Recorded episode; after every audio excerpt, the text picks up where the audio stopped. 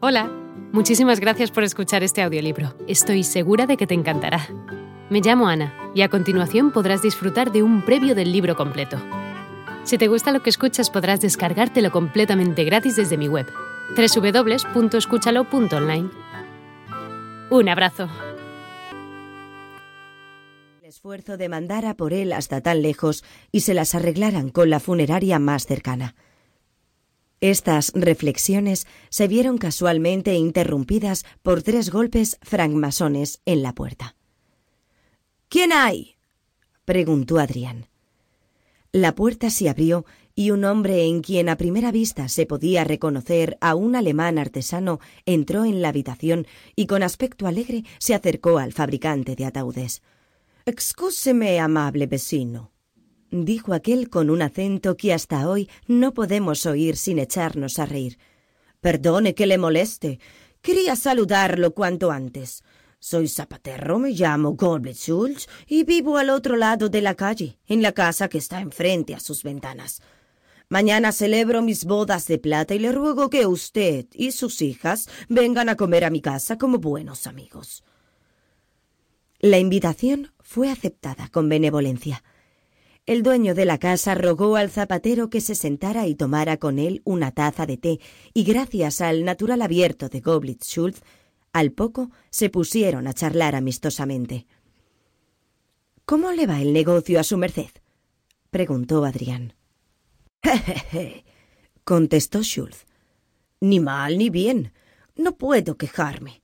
Aunque, claro está, mi mercancía no es como la suya. Un vivo puede pasarse sin botas, pero un muerto no puede vivir sin su ataúd. Tan cierto como hay Dios, observó Adrián. Y sin embargo, si un vivo no tiene con qué comprarse unas botas, mal que le pese, seguirá andando descalzo. En cambio, un difunto por diosero, aunque sea de balde, se llevará su ataúd. Así prosiguió cierto rato la charla entre ambos. Al fin, el zapatero se levantó y antes de despedirse del fabricante de ataúdes le renovó su invitación. Al día siguiente, justo a las doce, el fabricante de ataúdes y sus hijas salieron de su casa recién comprada y se dirigieron a la de su vecino. No voy a describir ni el caftán ruso de Adrián Proyorov ni los atavíos europeos de Aculina y Daria, apartándome, en este caso, de la costumbre adoptada por los novelistas actuales.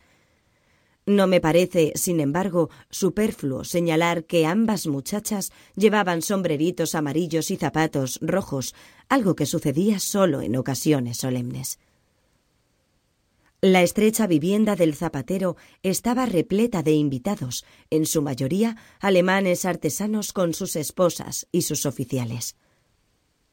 Entre los funcionarios rusos se encontraba un guardia de garita, el finés Yurko, que a pesar de su humilde grado había sabido ganarse la especial benevolencia del dueño.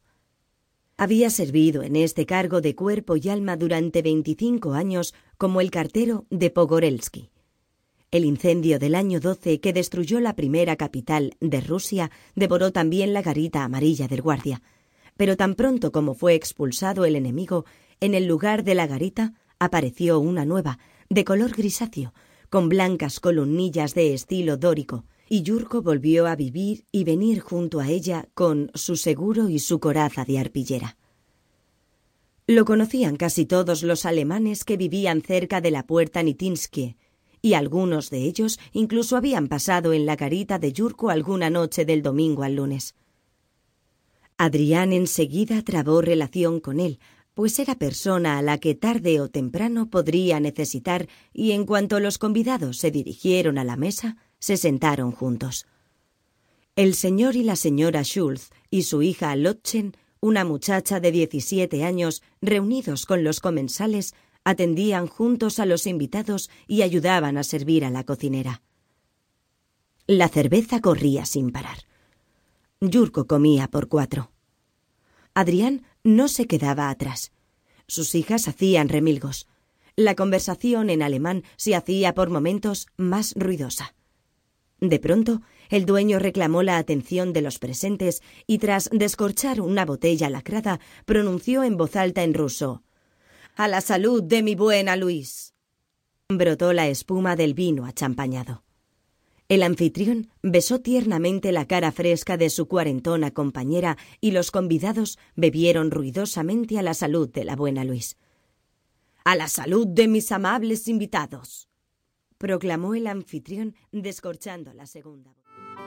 Hola de nuevo. No está mal para ser solo una pequeña muestra, ¿verdad? Si te ha llamado la atención, recuerda que encontrarás este audiolibro completo y gratis en www.escúchalo.online.